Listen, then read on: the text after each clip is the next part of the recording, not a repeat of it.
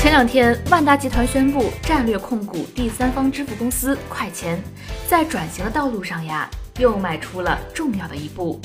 今天的每日科技视点，默然和你一起来关注万达收购快钱，转型前路漫漫。每日科技视点，每日科技视点，关注信息科技的点点滴滴。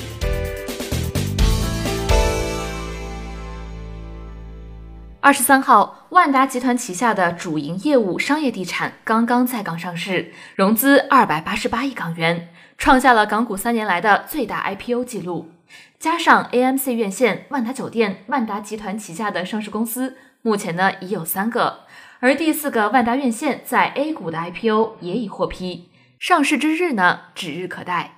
不过，志得意满的王健林并非没有危机感，两年前他与马云缔下了亿元豪赌。不相信十年后电商能占到中国零售市场份额的百分之五十，而两年后随着阿里巴巴上市，马云正式取代他成为了中国大陆的首富。时代在交替，新行业也在冉冉升起，而旧行业则渐渐式微。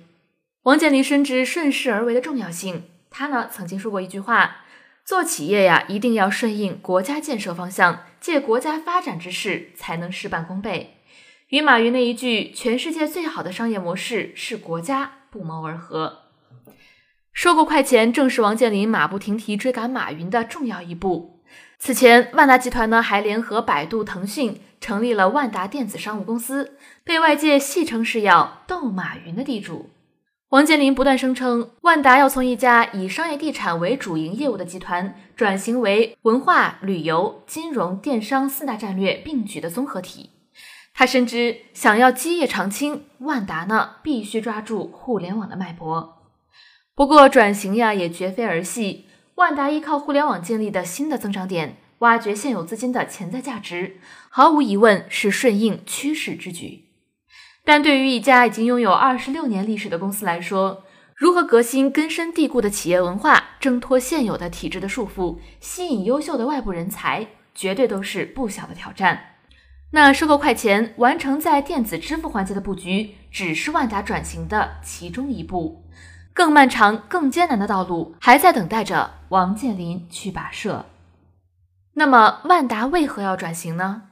主业增长压力巨大，互联网势力日益逼近，使得万达呀，他不得不转型。值得王健林庆幸的是，万达以售养租。把商业地产作为核心运营的思路，在线上线下融合的时代呀，大有创新空间。二零一一年、二零一二年和二零一三年，万达商业地产的营收分别是五百零八亿、五百九十一亿和八百六十八亿，其中大部分收入是来自房地产开发和销售。万达引以为豪的物业租赁和管理的收入占比还很少。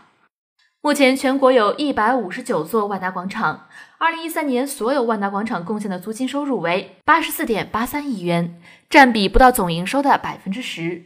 这个也意味着万达依靠租赁进行自我造血的能力呢还不强。能否持续增长，还得看宏观经济的走势以及政府调控的力度。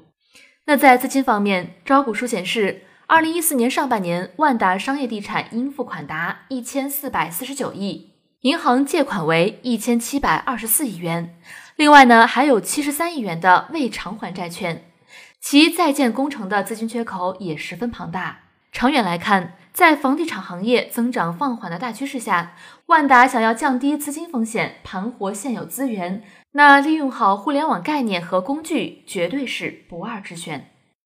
众所周知，万达在核心资产上的只租不售模式，使其可以坐享物业升值。那与此同时，万达长期以来与进驻商户形成的紧密合作关系，也是其重要的财富。但是呢，在互联网企业纷纷走到线下，想要利用团购、优惠打折、移动支付等手段 OTT 万达，抢走商户和用户数据的背景下，一方面实体业态的升值压力增大，业态结构面临调整；而另一方面呢，也存在着利益蛋糕被大众点评、支付宝、微信等互联网巨头们切走一块的风险。万达一向注重商业地产的运营，而移动互联网恰恰是最好的辅助工具。那由于万达广场遍地都是，所含业态广泛，所以其具有天然的平台属性，极易形成网络。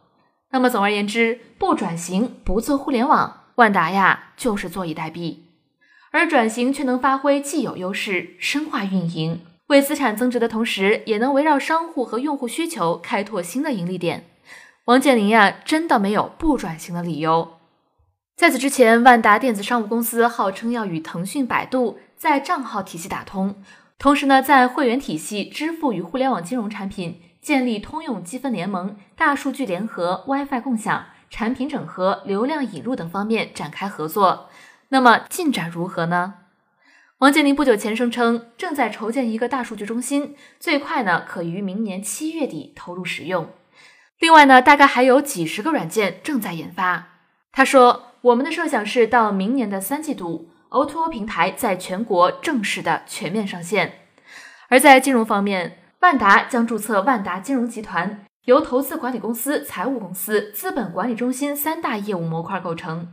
未来，万达所有的控股、参股以及财务投资都由该公司负责。快钱呢，很有可能归属到万达金融集团旗下。当然，这样宏大的计划必定挑战重重，现实呢不会像想象中那么顺利。那么，王健林在转型的道路上可能面临哪些问题呢？